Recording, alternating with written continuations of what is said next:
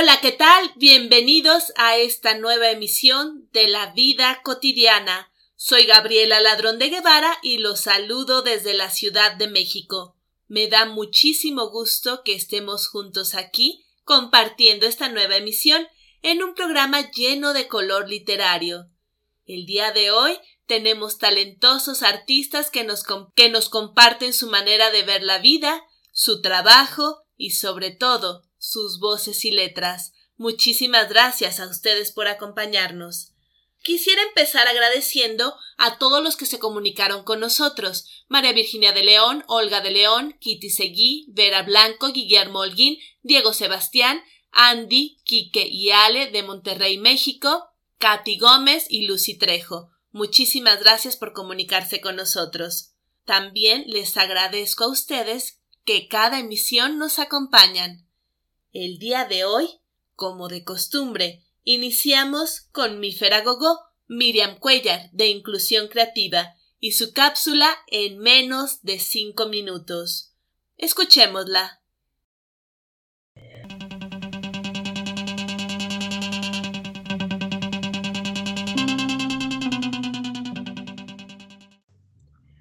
Hola, hola amigos, buenas tardes, noches o días en la hora que nos escuchen. Bienvenidos a su cápsula en menos de 5 minutos.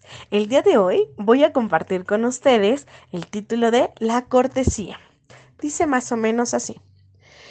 El saludo es una muestra de cortesía, de fineza en la convivencia además de la buena cuna que meció al individuo, refleja la cultura y la posición que lo distingue en una sociedad. A través de él, generalmente se conoce el tipo de personas que se está tratando. Con un origen de muchos, muchos siglos atrás, presenta características diversas, ya que responde a costumbres y tradiciones de pueblos diferentes.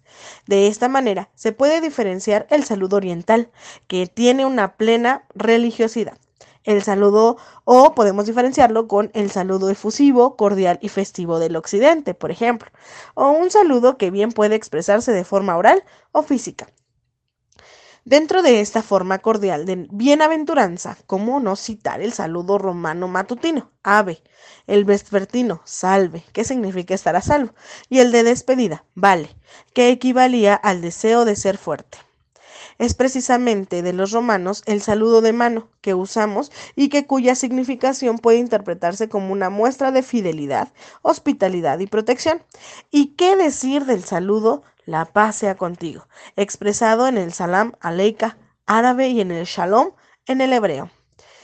Es cierto que el saludo en la historia de las sociedades ha tenido formas de expresarse, maneras que van desde la inclinación más sencilla hasta la, hasta la reverencia más refinada y elegante. Aquí en México, nuestra proclividad hacia un saludo adquiere varias manifestaciones. La cortesía, característica del mexicano, es amplia, vasta y rebasa cualquier pretensión como lo ejemplifican las siguientes expresiones. Pase usted, por favor. No, de ninguna manera. Usted primero. Estoy a sus respetables órdenes. Oh, lo que usted mande. Oh, mi casa es suya. Estoy para servirle etcétera, etcétera. Sin embargo, en las formas de convivencia actual, en algunos sectores de la población, el saludo ha perdido formalidad para reducirse a una sola agitación de la mano, al buenos días o al bye en la lengua inglesa. No obstante, hay quien afirma que sea cual fuera el saludo, este se considera como la piedra angular de la cortesía, ya que por la forma de saludar, así te juzgarán. Y bueno, espero que con esta bonita lectura les haya quedado más claro que el ser cortés implica tener un buen saludo. A donde quiera que se encuentren, les agradezco y espero que esto les haya gustado. Recuerden que la felicidad es tan importante como nuestra salud mental y la solidaridad. Les mando un abrazo enorme a donde quiera que, que, me escuchen y le agradezco a Gaby por darnos un espacio en su programa para compartir un poco de mí. También aprovecho para invitarlos a escucharnos y vernos en Facebook, en Podcast de Construcción. Estamos los lunes a las 21.30 con Lo Peor de, los jueves a las 8 de la noche con el psicoterapeuta Rubén en una psicología de clínica y los viernes en punto de las 20.30 de la noche o 20.30 horas de horas de México, estamos en Podcast de Construcción, donde Gaby también es conductora. Y bueno, sigan el movimiento de personas con discapacidad CDMX, donde podrán enterarse a tiempo de las actividades que nos encaminarán al magno evento en conmemoración del Día Internacional de las Personas con Discapacidad. Y yo me despido por hoy de ustedes, no sin antes recordarles que no debemos de bajar la guardia y que debemos aprovechar todo el tiempo que tengamos con nuestros seres queridos. Los quiere mi Feragogo. Regresamos contigo, Gaby. Muchísimas gracias, Mifer. Excelente punto y para reflexionar. Miriam Cuellar es la coordinadora general de Inclusión Creativa, un grupo que busca todos los derechos para todas las personas. También participa en podcast de construcción, como nos ha compartido. Así que síganla en redes sociales. No se arrepentirán.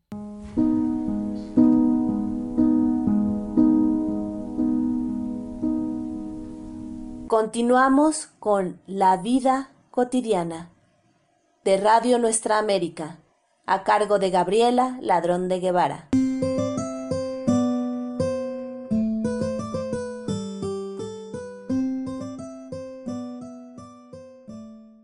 Nuestro querido padrino Guillermo Holguín nos trae un poco de filosofía oriental con su particular estilo narrativo. Vamos a escucharlo. Buenas tardes, mi nombre Guillermo Holguín Castro y quiero enviarle un cordial saludo a todos los radioescuchas de este excelente programa. Mira y ve. Dime, Narudín, dijo un rey brutal e ignorante que había oído de los grandes poderes del mulá. Dicen que estás asociado con el diablo. Dime, cómo es él. Mira aquí, le dijo Narudín y le entregó un espejo. Muchas gracias, doctor Guillermo. Excelente narración y con su estilo muy entretenida. Muchísimas gracias.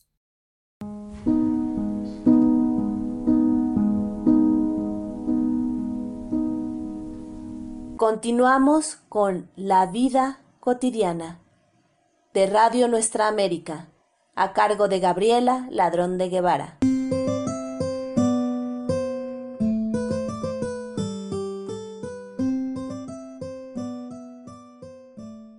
María Elena Cano, de Bululúes, Narradores de Historias, nos trae un pequeño relato. ¿Limonada? No, gracias. Hola, muy buenas tardes. Es un placer poder participar en De Todo para Todos, donde tu voz se escucha. Con Gabriela Ladrón de Guevara de León. Hoy les compartiré un cuento de Víctor Gael Vázquez Barajas. Él es un niño de secundaria de Coahuila. ¿Limonada? No, gracias. Había un niño llamado Sebastián. Era un niño común a quien le gustaba jugar fútbol por las tardes. Cierto día estaba leyendo una historieta, pero decidió tomar un descanso. Fue por algo de beber. Como las tragedias están a la orden del día, resbaló en el piso mojado. Chocó contra la mesa y uno de sus ojos salió volando por la ventana. Sebastián, desesperado, abrió su refrigerador y tomó lo primero que encontró. Un limón. Parecía un limón normal, pero él no sabía que era un limón mágico. Se lo puso en la cavidad vacía. Sus padres estaban asustados. Querían arreglar el problema con ese ojo, pero Sebastián quería conservar el limón. Tuvieron una plática y al cabo de unos minutos convenció a sus padres le dijeron que si se llegaba a sentir mal, les dijese para ir con el médico. Con el paso del tiempo su organismo se había adaptado perfectamente al extraño fruto. Él había crecido mucho en poco tiempo, tanto que en solo unos días fue tan fuerte que tenía la habilidad de poder mirar fijamente al gato y hacer que se le lizaran los pelos. Pero un día despertó. Sebastián estaba confundido. Gracias a Dios todo había sido un sueño. ¿Limonada? No, gracias. Solía contestar desde entonces. Muchas gracias. Muchísimas gracias, María Elena. María Elena es la coordinadora del grupo Bululúes, narradores de historias de la Ciudad de México, a los que pueden escuchar todos los viernes en sus funciones virtuales en la página de Facebook del mismo nombre, Bululúes Narradores de Historias. Además, tienen los martes de invitados, los miércoles en vivo y los miércoles de 4 a 6 de la tarde, hora de la Ciudad de México, los pueden escuchar en RAO, Radio Alfa Omega con su programa Bululúes, narradores de historias, para hacer volar la imaginación. No se los pierdan, son excelentes narradores y además nos transmiten cuentos, historias, relatos, narraciones y anécdotas. Escúchenlos.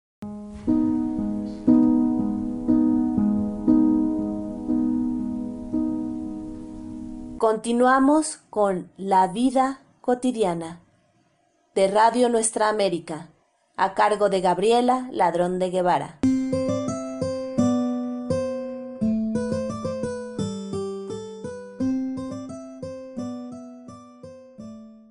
Estelita Godínez, de la Ciudad de México, nos trae de Queta Nava Gómez, escritora mexicana, Temores. Me temes, lo sé, y me regocijo con tus sobresaltos de niño cándido. Soy tu pesadilla. Cuando el viejo apaga la vela que ilumina el cuarto y las paredes se impregnan de silencio, la desazón te mantiene inmóvil, mudo, encogido bajo la protección de las sábanas. Conoces todos mis escondrijos, el ropero, tu cama, las vigas del techo.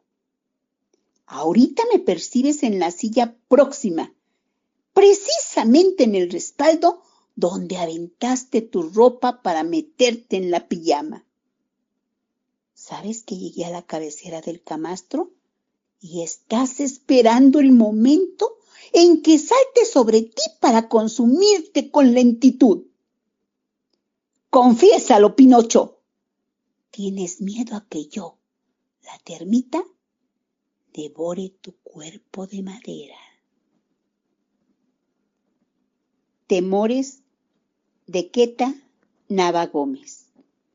Estela Godínez Guerra, promotora de lectura, narradora y tallerista de la Ciudad de México. Mil gracias, Estelita. Magnífico relato. Muchísimas gracias por compartirnos a la maestra Nava Gómez.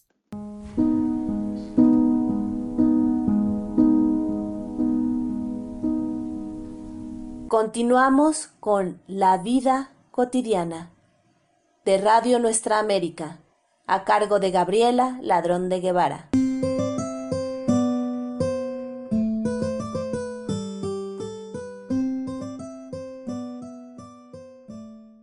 Liam y Jocelyn Saldívar de Honduras nos traen su versión de los tres cerditos. En un bosque muy lejano vivían tres cerditos muy asustados de que los comiera el lobo malvado. ¿Quieren saber qué pasó? Escuchen esta historia. Un día se pusieron de acuerdo en que lo más prudente era que cada uno construyera una casa para estar más protegidos. El cerdito más pequeño, que era muy vago, decidió que su casa sería de paja. Durante unas horas se dedicó a apilar cañitas secas y en un santiamén construyó su nuevo hogar. Satisfecho, se fue a jugar. El cerdito mediano era un poco más decidido que el pequeño, pero tampoco tenía muchas ganas de trabajar.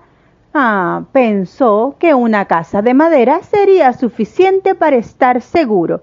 Así que se internó en el bosque y acarreó todos los troncos que pudo para construir las paredes y el techo. En un par de días la había terminado y muy contento se fue a charlar con otros animales. ¡Qué bien! Yo tampoco le temo ya al lobo feroz, comentó a todos aquellos con los que se iba encontrando. El hermano mayor, en cambio, era sensato y tenía muy buenas ideas. Quería hacer una casa confortable, pero sobre todo indestructible. Así que fue a la ciudad, compró ladrillos y cemento y comenzó a construir su nueva vivienda. Día tras día, el cerdito se afanó en hacer la mejor casa posible. Sus hermanos no entendían para qué se tomaba tantas molestias. Mira a nuestro hermano, le decía el cerdito pequeño al mediano, se pasa el día trabajando en vez de venir a jugar con nosotros. Pues sí, vaya tontería, no sé por qué trabaja tanto pudiendo hacerla en un tantiamén. Nuestras casas han quedado fenomenal y son tan válidas como la suya. El cerdito mayor les escuchó. Bueno, cuando venga el lobo veremos quién ha sido el más responsable y listo de los tres, les dijo a modo de advertencia. Tardó varias semanas y resultó un trabajo agotador, pero sin duda el esfuerzo mereció la pena. Cuando la casa de ladrillo estuvo terminada, el mayor de los hermanos se sintió orgulloso y se sentó a contemplarla mientras tomaba una refrescante limonada. ¡Qué bien ha quedado mi casa! Ni un huracán podrá con ella. Cada cerdito se fue a vivir a su propio hogar. Todo parecía tranquilo, hasta que una mañana el más pequeño que estaba jugando en un charco de barro vio aparecer entre los arbustos al temible lobo. El pobre cochino empezó a correr y se refugió en su recién estrenada casita de paja cerró la puerta y respiró aliviado. Pero desde dentro oyó que el lobo gritaba Soplaré, soplaré y la casa derribaré. Y tal como lo dijo, comenzó a soplar y la casita de paja se desmoronó. El cerdito aterrorizado salió corriendo hacia la casa de su hermano mediano y ambos se refugiaron allí. Pero el lobo apareció al cabo de unos segundos y gritó Soplaré y soplaré y la casa derribaré. Sopló tan fuerte que la estructura de madera empezó a moverse y al final todos los troncos que formaban la casa se cayeron y comenzaron a rodar ladera abajo. Los hermanos desesperados huyeron a gran velocidad y llamaron a la puerta de su hermano mayor, quien les abrió y les hizo pasar cerrando la puerta con llave. Tranquilos, chicos, aquí estaréis bien. El lobo no podrá destrozar mi casa. El temible lobo llegó y por más que sopló no pudo mover ni un solo ladrillo de las paredes. Era una casa muy resistible. Aún así, no se dio por vencido y buscó un hueco por el que podía entrar. En la parte trasera de la casa había un árbol centenario el lobo subió por él y de un salto se plantó en el tejado y de ahí brincó hasta la chimenea. Se deslizó por ella, pero hmm, para entrar a la casa cayó sobre una enorme olla de caldo que se estaba calentando al fuego. La quemadura fue tan grande que pegó un aullido desgarrador y salió disparado de nuevo al tejado con el trasero enrojecido. Huyó para nunca más volver. ¿Veis lo que ha sucedido? regañó el cerdito mayor a sus hermanos. Os habéis salvado por los pelos de caer en las garras del lobo. Eso os pasa por vagos e inconscientes. Hay que pensar las cosas antes de hacerlas. Primero está la obligación y luego la diversión. Espero que hayáis aprendido la lección.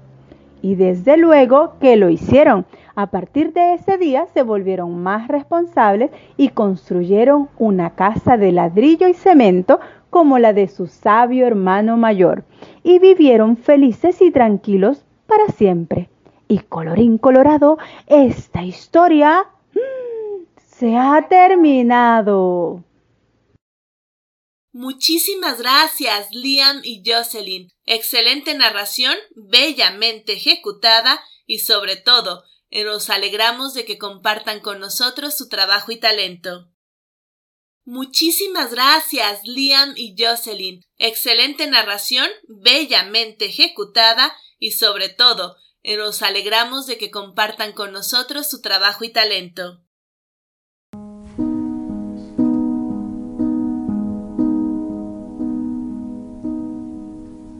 Continuamos con La vida cotidiana de Radio Nuestra América, a cargo de Gabriela Ladrón de Guevara.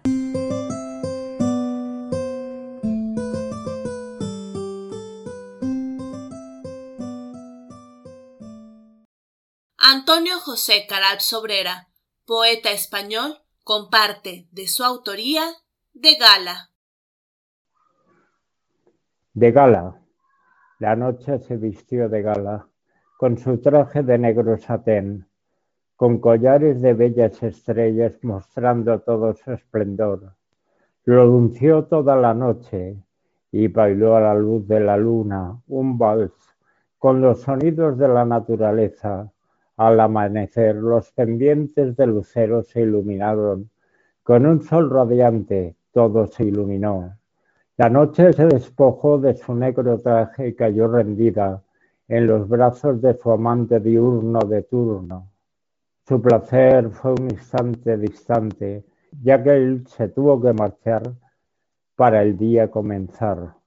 4 del 9 del 2021, San Agustín, Teruel, Aragón, España, Antonio José Caral Sobrera, ogro de Poesía Mundial. Muchísimas gracias, Antonio. Gracias por tus letras y por compartir con nosotros.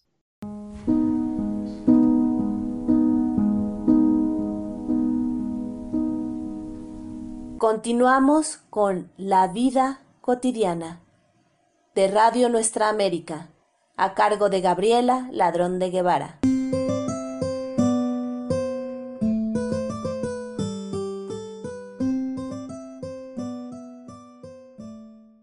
Charlie Morels de Colombia nos presenta de su autoría Burbuja.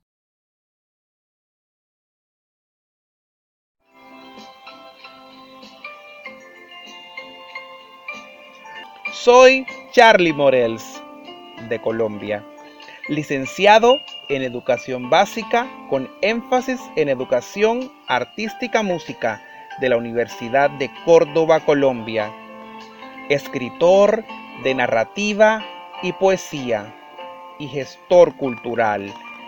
Les presento el poema Burbuja por Charlie Morels. Derechos reservados de autor. Burbuja por Charlie Morels. Ve a tu etérea aventura a encender tu luz resplandeciente para cumplir tu deseo ardiente, evitar el frío de desventura.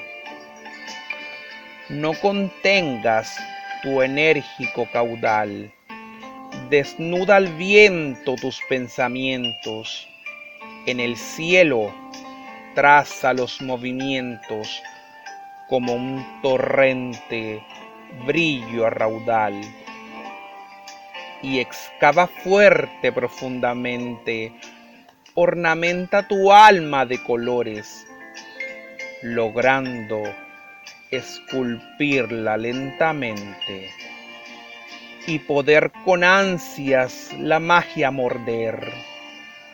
Tu espectro con mis labios besarte, luchar, intentar, no volver a caer.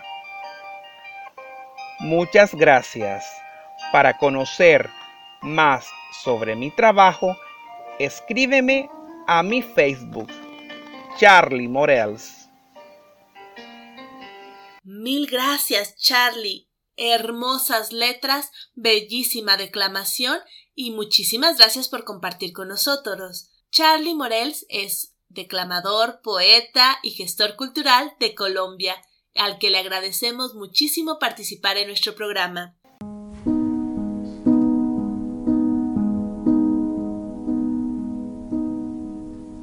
Continuamos con La vida cotidiana de Radio Nuestra América, a cargo de Gabriela Ladrón de Guevara.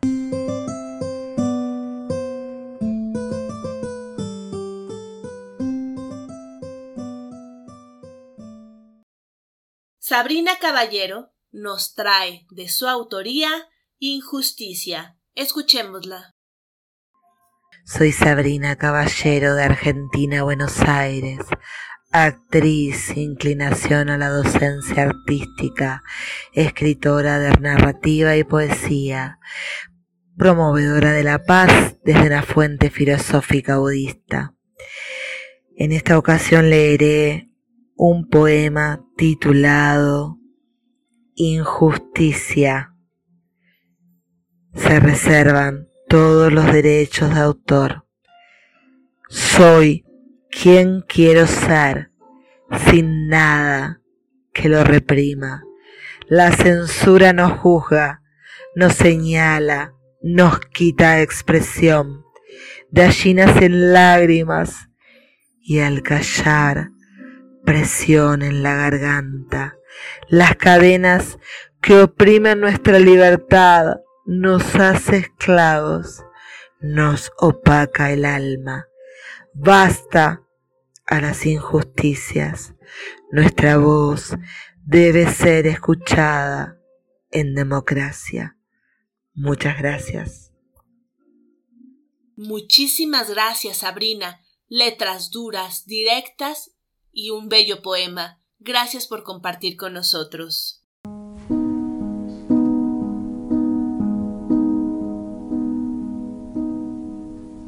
Continuamos con La vida cotidiana de Radio Nuestra América, a cargo de Gabriela Ladrón de Guevara.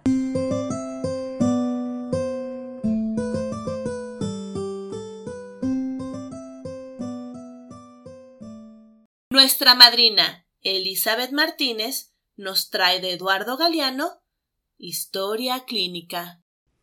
Un saludo cordial desde la Ciudad de México. Soy Elizabeth Martínez Gómez. Del escritor uruguayo Eduardo Galeano de su libro Bocas del Tiempo, Historia Clínica. Informó que sufría taquicardia cada vez que lo veía, aunque fuera de lejos. Declaró que se le secaban las glándulas salivales cuando él la miraba, aunque fuera de refilón admitió una hipersecreción de las glándulas sudoríparas cada vez que él le hablaba, aunque fuera para contestarle el saludo. Reconoció que padecía graves desequilibrios en la presión sanguínea cuando él la rozaba, aunque fuera por error. Confesó que por él padecía mareos, que se le nublaba la visión, que se le aflojaban las rodillas que en los días no podía parar de decir bobadas y en las noches no conseguía dormir. Fue hace mucho tiempo, doctor, dijo. Yo nunca más sentí nada de eso. El médico arqueó las cejas. ¿Nunca más sintió nada de eso? Y diagnosticó. Su caso es grave. Muchísimas gracias, Celi, por compartir con nosotros. Siempre es un gusto y un placer tenerte en este programa, porque eres nuestra madrina y nos has dado apoyo constante desde el primer día. Gracias, Eli.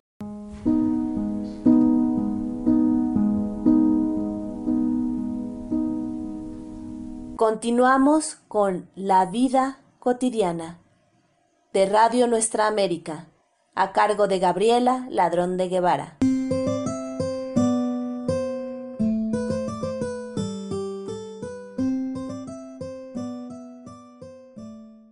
Hemos llegado al final de esta emisión. Agradezco de todo corazón a todos los que nos han seguido. A María Virginia de León, Olga de León, Kitty Seguí, Vera Blanco, Guillermo Holguín, Diego Sebastián, Katy Gómez, Lucy Trejo, Andy, Quique y Ale de Monterrey, México, y a todos ustedes. También les agradezco a los talentosos artistas que nos acompañaron, a Miriam Cuellar, mi Feragogó de Inclusión Creativa, nuestro padrino Guillermo Holguín y nuestra madrina Elizabeth Martínez, a María Elena Cano, coordinadora de Bululúes, narradores de historias, Estelita Godínez, Lian y Jocelyn Saldívar desde Honduras, Antonio José Caral Sobrera desde España, Charlie Morels de Colombia y Sabrina Caballero. Muchísimas gracias por acompañarnos. La música es de Fernando García, talentoso músico mexicano. Les recuerdo que pueden comunicarse con nosotros escribiendo a la vida cotidiana radio gmail.com. También pueden hacerlo mediante la página de Facebook La Vida Cotidiana. Nos mandan mensaje por inbox y de inmediato les contestamos. Muchísimas gracias por compartir con nosotros. Soy Gabriela Ladrón de Guevara, desde la Ciudad de México, y nos escuchamos próximamente.